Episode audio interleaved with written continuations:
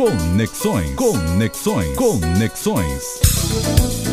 Olá, amigas e amigos da Educadora. Mudanças no Ministério das Universidades aqui na Espanha. Sai o professor Manuel Castells, uma referência para todos nós que estudamos a questão das tecnologias, para dar lugar a outro intelectual de peso, o professor Juan Subirates.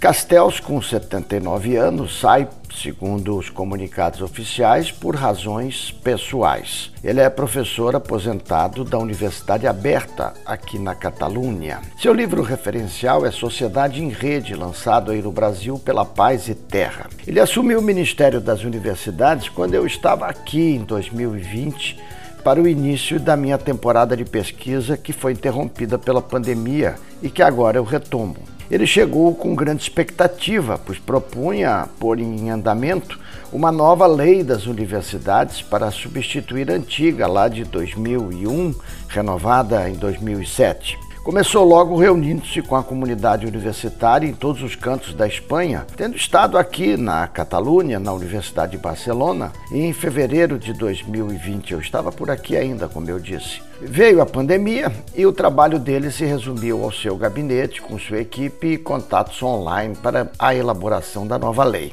Importante lembrar que aqui na Espanha são ministérios distintos: a educação que cuida da educação básica, o das universidades, que cuida do ensino superior, e um outro ligado à ciência e tecnologia. Nas suas entrevistas, diz eles ter se articulado de forma intensa com esses outros ministérios. Mas os analistas afirmam que lhe faltou atuação política para fazer aprovar a nova lei. Já o novo ministro é um intelectual ativista, como eu gosto de chamar, pois ele atua de forma intensa politicamente aqui na Catalunha e é conhecido como o ideólogo da prefeita de esquerda aqui de Barcelona, Ada Colau. Ele estava inclusive atuando diretamente na equipe da prefeitura. Ele é professor emérito da Universidade Autônoma de Barcelona, uma das cinco universidades públicas da Catalunha. A atual versão da lei das universidades, que Subirates vai tentar negociar, vem sofrendo duras críticas e justo no dia,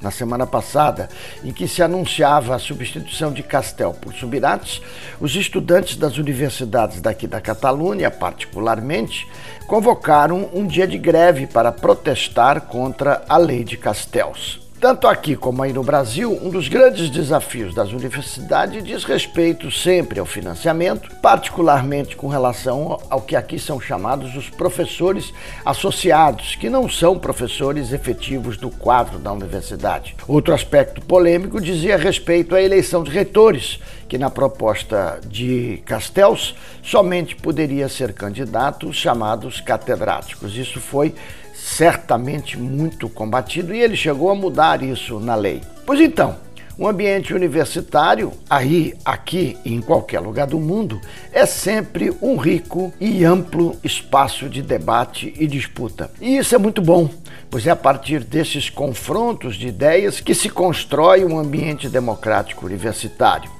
Vale para dentro da universidade, vale para todos os outros espaços da sociedade. Um abraço, amigos e amigas, e até semana que vem.